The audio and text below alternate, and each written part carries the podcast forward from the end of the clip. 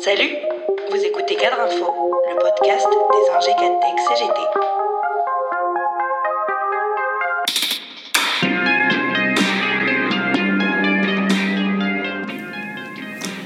Quelques jours après une déroute électorale pour le parti présidentiel et un scrutin marqué par un record historique d'abstention, l'occasion était trop belle pour Emmanuel Macron de reprendre la main.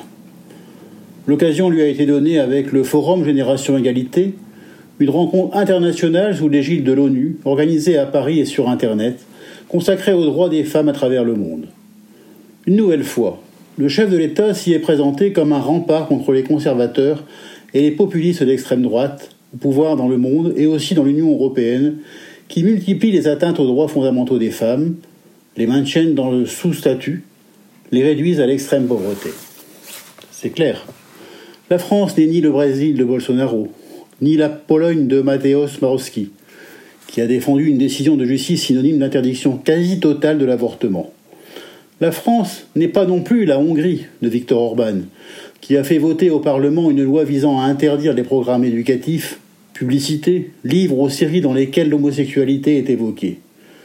Et s'il parle haut dans les sommets, pour dorer son bilan, Emmanuel Macron est loin d'avoir fait avancer notre pays en matière de droits des femmes, d'égalité salariale ou dans la lutte contre les violences sexistes ou sexuelles.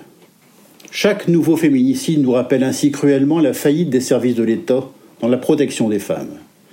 Et pour ce qui concerne les violences et les agressions subies dans l'entreprise pour les travailleuses, la ratification à minima par la France de la Convention internationale du travail contre les violences et les harcèlements dans le monde du travail est un signal bien faible.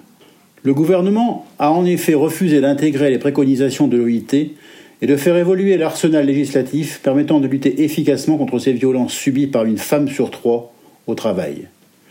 Des violences que 70% des victimes déclarent n'avoir jamais révélées à leur employeur, lesquelles, la plupart du temps, n'ont aucun plan de prévention pour lutter contre les violences sexistes et sexuelles.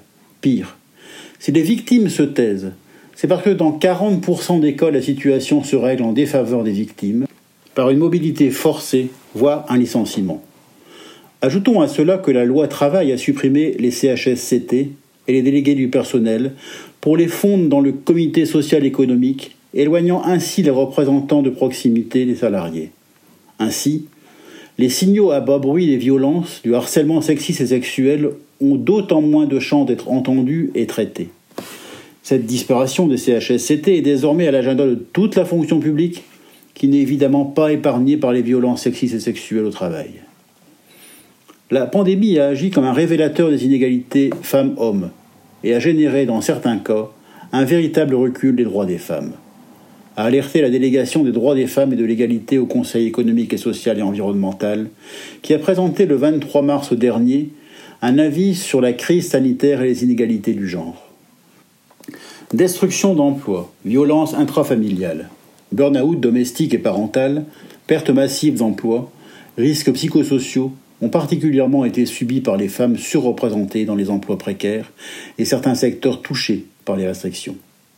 Y compris sur des sujets considérés à tort comme consensuels, comme le télétravail, présenté comme un privilège protégeant les cadres des risques sanitaires, le télétravail est aussi un révélateur de profondes inégalités au sein du foyer.